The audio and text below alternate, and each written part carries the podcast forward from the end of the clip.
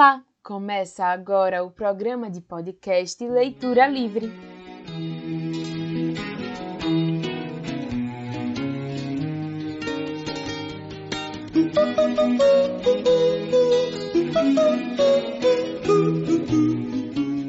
O Leitura Livre é o seu programa de podcast de debates sobre obras que são de leitura imprescindível.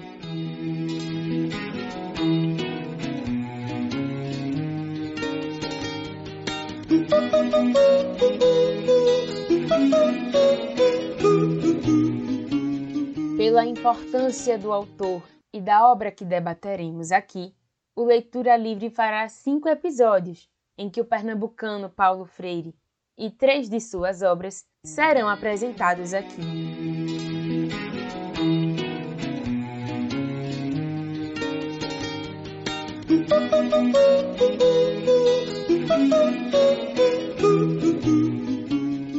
Neste quinto e último episódio da série, contaremos com a participação especial da professora doutora Valdênia Leão de Carvalho e do professor doutor Agostinho da Silva Roses.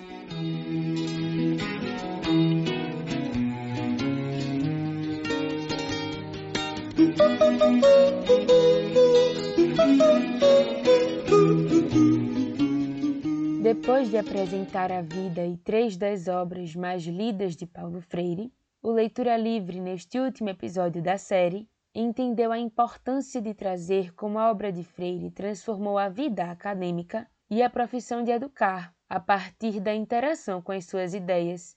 Para isso, o Leitura Livre entrevistou a professora doutora Valdênia Leão de Carvalho e o professor doutor Agostinho da Silva Rosas, especialistas no tema. Valdênia é pedagoga, com mestrado e doutorado em educação. Ela é professora adjunta na Universidade de Pernambuco e tem experiência em pesquisa na área de educação, com ênfase em filosofia da educação, atuando principalmente nos seguintes temas: leitura, ética, educação, educação de jovens e adultos e linguagem. Agostinho é educador físico, com mestrado em ciência do desporto e da educação física e doutorado em educação. Ele é professor adjunto da Universidade de Pernambuco e ex-presidente do Centro Paulo Freire, Estudos e Pesquisas, onde atualmente é membro do Conselho Executivo, atuando como representante junto ao Fórum de Educação de Jovens e Adultos de Pernambuco.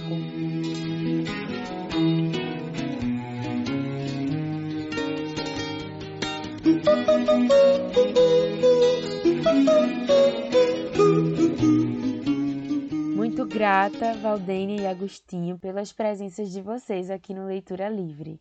Para começar, vocês podem dizer para quem nos escuta qual a importância de Paulo Freire nas suas formações acadêmicas e nas suas vivências em sala de aula? Bem, Flávia, eu pensando aqui a, a tua questão acerca da relação que eu poderia destacar de Paulo Freire, a minha formação, é, eu diria que começando em 1998, logo após o falecimento de Paulo Freire, nós criamos ah, uma parceria com pessoas da Universidade Federal de Pernambuco, é, representações da educação pública no estado de Pernambuco, e eu que na ocasião representava a Universidade de Pernambuco, o Centro Paulo Freire de Estudos e Pesquisas.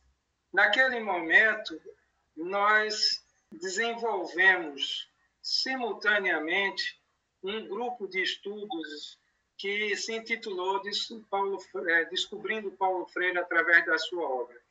Naquela ocasião, nós começamos a, a refletir o campo de leitura da obra de Paulo Freire. E o que é importante, por que, que eu estou assinalando isso? Ah, é a partir daí, desse momento, que eu vou poder me apropriar com mais rigor da obra do Paulo Freire. Porque até então eu conhecia Paulo Freire enquanto pessoa vinculada à família, como compadre né, dos meus pais. Ele, afinal de contas, Paulo e Elza Freire, a primeira esposa do Paulo Freire, eram eles foram padrinhos de casamento dos meus pais. E e nós tivemos uma relação de muita proximidade. Então eu conhecia Paulo Freire enquanto pessoa, enquanto pessoa humana, enquanto um, uma, um, um homem jo, jovem nas suas ideias, revolucionário nas suas ideias, mas é, acima de tudo, a afetividade, a maneira gentil de olhar, de falar, de conversar. Mas eu vou conhecer Paulo Freire através da sua obra, estudando Paulo Freire com um grupo de pessoas de várias áreas do conhecimento, da pedagogia, da geografia, da filosofia, da educação física, música, sociologia, psicologia, direito.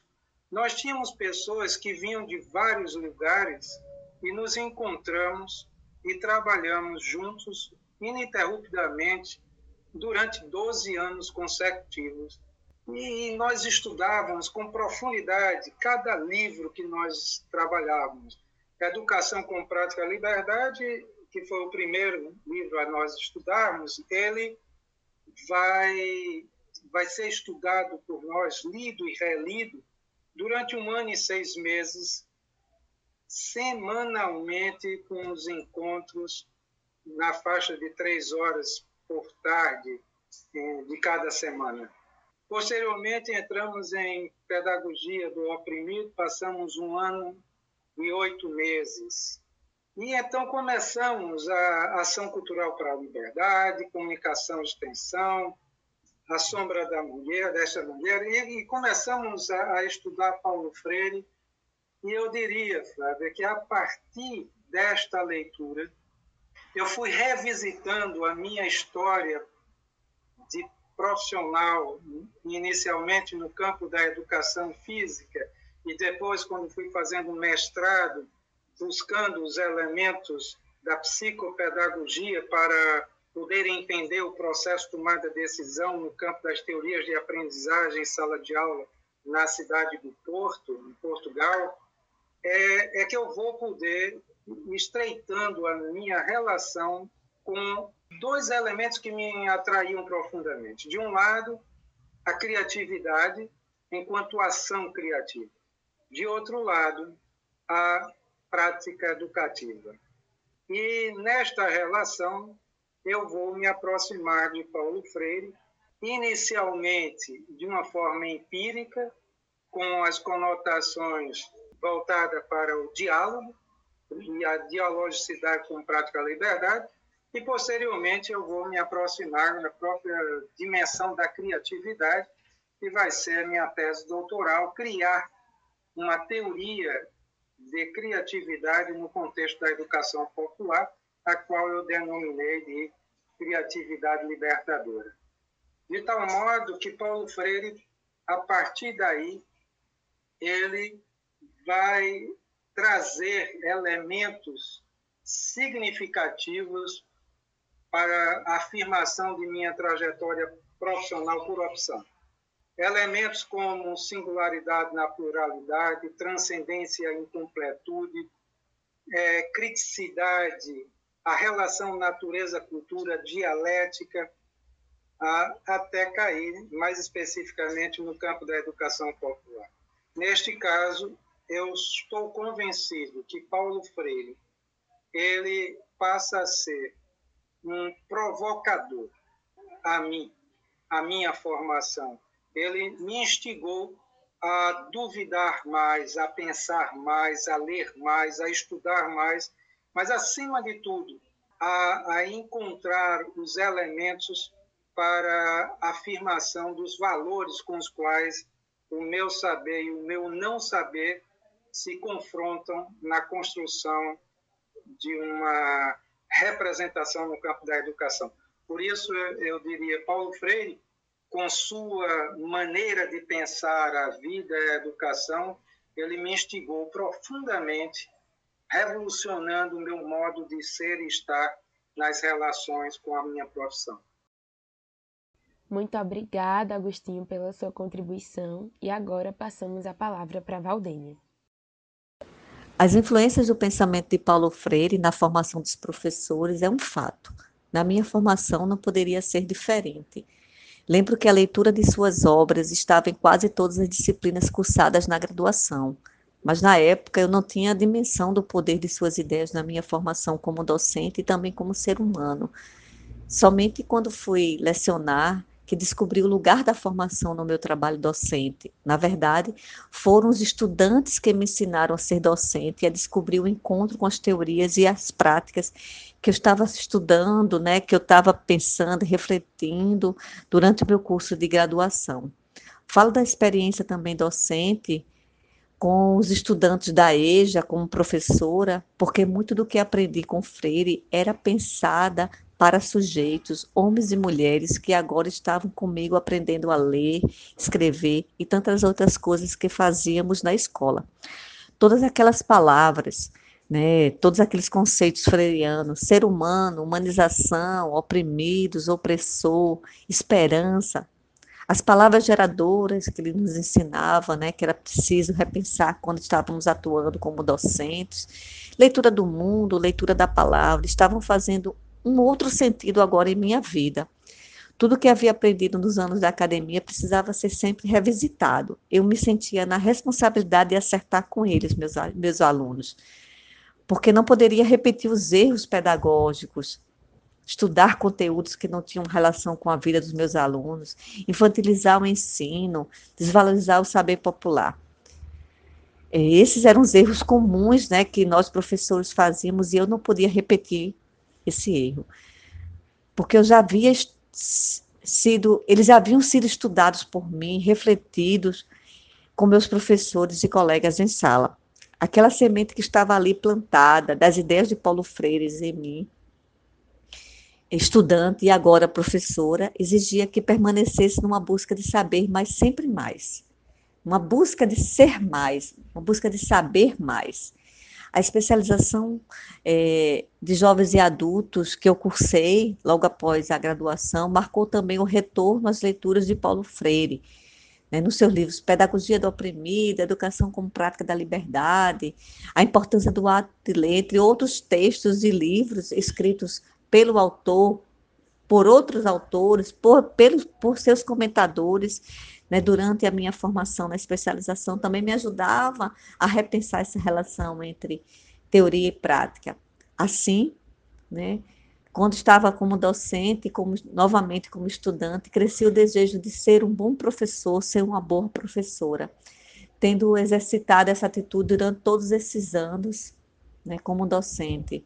E se de algum modo eu conseguir é, mudar minha atitude, repensar minha prática, não foi porque o pensamento político-pedagógico de Paulo Freire foi aprendido como se aprende uma receita e tenta repeti-la, mas foi porque no desejo de conseguir sempre um melhor resultado como professora, foi porque também é, eu fui encontrando um novo lugar, um lugar de encontro, eu fui me encontrando nesse novo lugar de um povo que também faço parte, de um mundo que também desejo ver construído.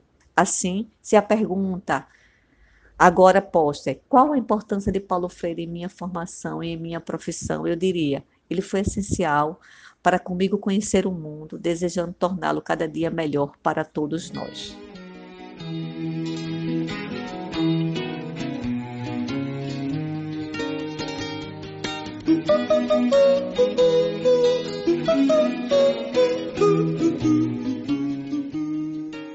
Na sequência, é acertado afirmar que Paulo Freire propõe uma educação transformadora. Agostinho, você é um estudioso da vida e da obra de Freire. Gostaríamos que você respondesse para quem é direcionada essa pedagogia e qual o maior desafio que a educação popular enfrenta nos dias de hoje.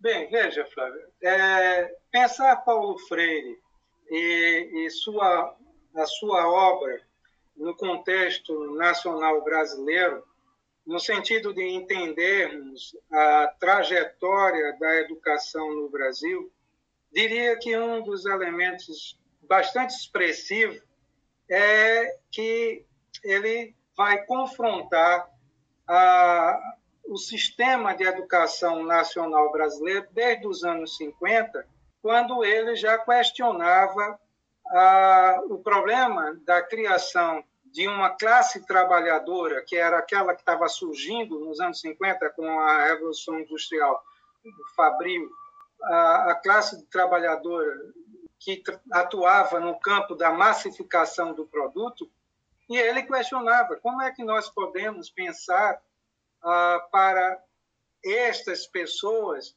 uma educação tal qual vinha sendo constituída dentro dos modelos mais bancários de uma perspectiva educativa. Pensar uma educação para o trabalhador e não uma educação com o trabalhador. Já aí tem um sinal bastante expressivo. Os trabalhos que nós vamos assistir de Paulo Freire à frente do Movimento Cultura Popular do Recife, trabalhando com o Círculo de Cultura, com as praças de cultura, né, numa parceria com Paulo Rosas, todo esse movimento que foi feito na construção do material didático com as pessoas engajadas na aprendizagem, a criação de uma de uma maneira de se pensar a educação como um processo dialógico transformador, o empoderamento das pessoas no campo de, de se incorporar sujeito de histórico, sujeito cultura, sujeito conhecimento, e, ao mesmo tempo, levando as pessoas a pensarem uma com as outras a importância do trabalho coletivo enquanto uma força viva humana a favor da transformação da sociedade. Uma busca de uma sociedade verdadeiramente democrática, uma sociedade que olhasse as pessoas como pessoas, que transitasse no campo da humanização, se afastando da domesticação das pessoas. Portanto, nós podemos elencar um conjunto amplo, diverso, do pensamento freiriano interagindo com a, uma maneira de nós nos apropriarmos da competência de cada um e uma das pessoas para aprender a agirmos coletivamente em favor da sociedade. Esses elementos permanecem. Nós continuamos com sociedade fechada, é, com valores autoritários, beirando o Estado fascista, né, com grande escala de, de um estado de desemprego, né, em que as pessoas estão é, vivendo em situações de péssimas condições sanitárias, educacional. Então, esses elementos, eles parecem permanecer é, como uma herança do processo de colonização, da invasão eurocêntrica em território brasileiro.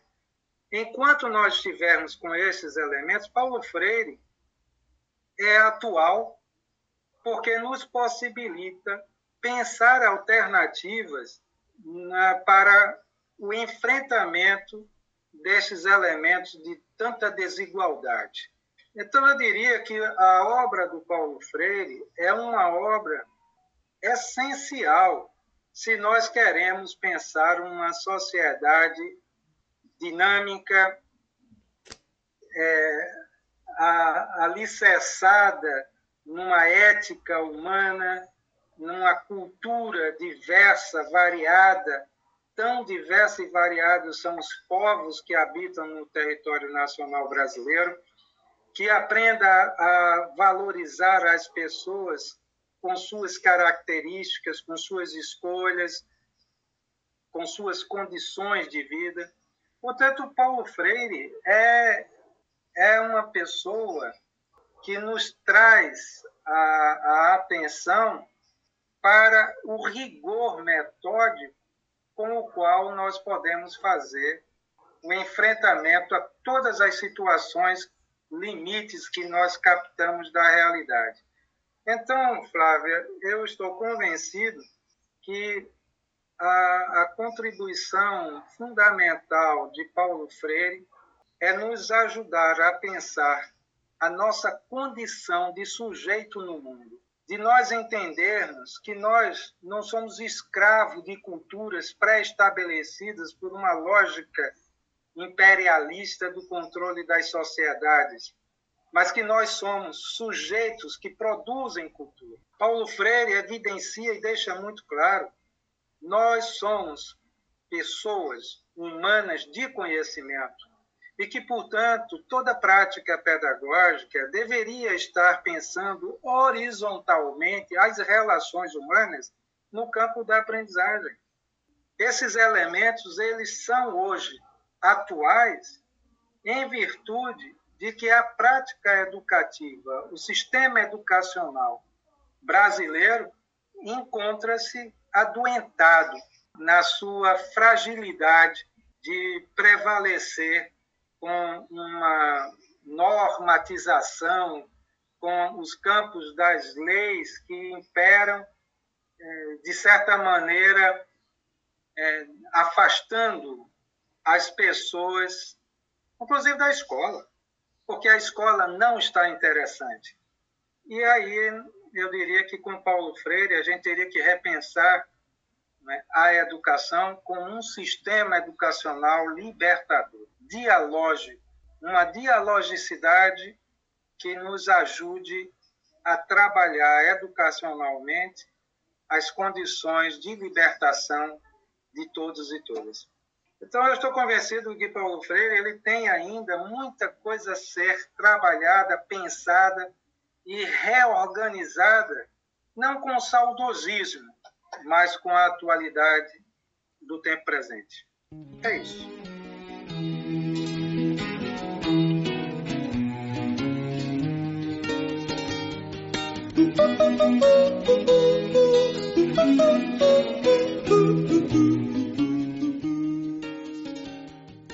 Para fechar essa entrevista, queremos saber o patrimônio intelectual deixado por Freire. Valdênia, sobre esse legado, desde 19 de setembro de 2021 até daqui um ano, comemoramos o centenário do nascimento de Paulo Freire, um evento que está mobilizando o mundo todo. Na sua opinião, por que você acredita que há toda essa repercussão? Desde o ano passado, tenho sentido esse clima de alegria em torno da preparação do centenário do Paulo Freire. Todos parecem envolvidos numa grande festa, onde o homenageado está conosco, incentivando a cada um revelar o seu trabalho, sua produção, não como uma simples tarefa acadêmica ou escolar, mas permitindo que cada um faça do seu jeito, revelando o que gosta de fazer. Se esse clima festivo tem um sentido no Brasil, acompanhando os grupos de estudos, de pesquisas, escolas, alunos e professores. Também o vejo acontecer no mundo. Todos estão voltados a revelar que, de algum modo, foram tocados pela palavra dita, escrita, sentida desse educador que, sensível ao mundo, falava com amorosidade e com esperança. Mesmo aqueles que se dizem críticos ou contrários às suas ideias, ao seu jeito de ser e de conduzir seu trabalho também estão, de certo modo, trazendo ao debate o pensamento social e educacional de Freire. Isso não enfraquece, vejo como estímulo para estudar mais, ler mais, dialogar mais. Mesmo sem reconhecer, eles estão envolvidos nesse momento que estamos a construir. Uma releitura de Paulo Freire a partir das questões que nos tornam e que nos tomam a partir desse tempo presente. Esse é um dos resultados do trabalho do Freire, permitir que as pessoas, realizando a leitura de suas ideias, estabeleçam as conexões com seus mundos, com outros mundos e possam reinventar a si mesmo nesse processo. Hoje, o Brasil e o mundo passam por um momento delicado que exige uma mudança de pensamento e de ação para o cuidado consigo e com o outro, a partir de uma nova intervenção no mundo em que vivemos. Celebrar os 100 anos de Paulo Freire exatamente em tempos que nos convidam a nos tornar mais humanos, ajudando todos nós, professores e estudantes, a tomar a educação como um dos caminhos possíveis para as mudanças sociais tão necessárias à convivência com outros humanos e com o meio ambiente. Quando ele nos lembrou que a leitura do mundo antecede a leitura da palavra, porque seu olhar sensível às pessoas e seus mundos já anunciavam que essa é uma tarefa permanente. Lembro também do discurso que fez quando da conclusão da primeira turma do projeto Angicos, lá no Rio Grande do Norte, uma experiência educacional deste grande educador pernambucano. Aqui peço permissão para ler um trecho desse discurso.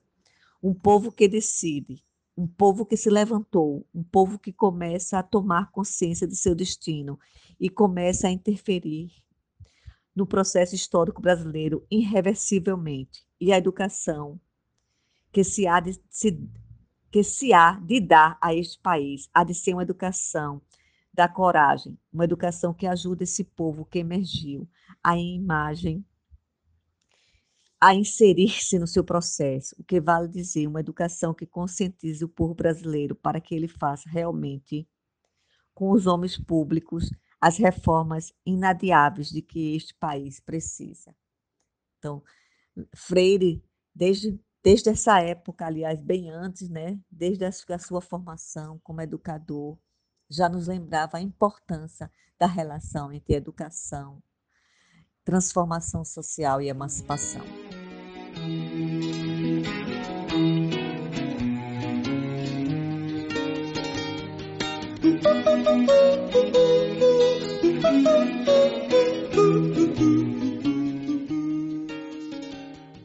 O Leitura Livre agradece a presença de todos, especialmente a Valdênia e a Agostinho pelas suas contribuições para compreender o legado de Paulo Freire, educador e patrono da educação brasileira. Neste último episódio da série sobre Paulo Freire, concluímos a apresentação do autor e de sua obra, porém, não consideramos que nos despedimos, porque esta série de podcasts, pensada para celebrar o educador no seu centenário de nascimento, pretende se tornar um recurso didático, facilitador para se conhecer o pensamento freiriano. Que esse podcast possa ser usado por cada qual ouvinte e chegue nas salas de aula, onde professores e professoras debatam o tema da educação e conte sobre nossos heróis pernambucanos. Conte o que Freire se tornou. O Leitura Livre se despede nesta série, mas voltará a se encontrar com seu público no debate de outros temas fundamentais para a educação, nas ciências sociais. Nos siga nas redes sociais e descubra nossas próximas séries. Até lá!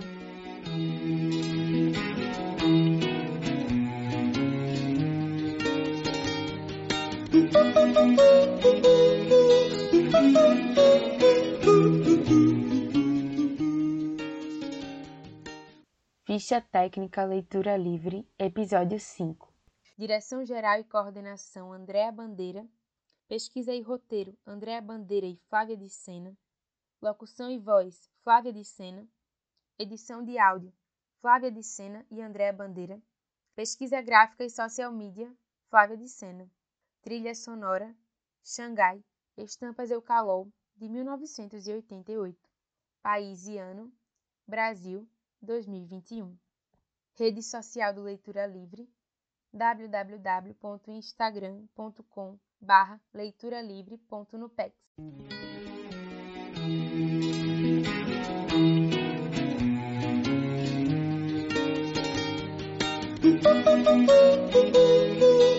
Música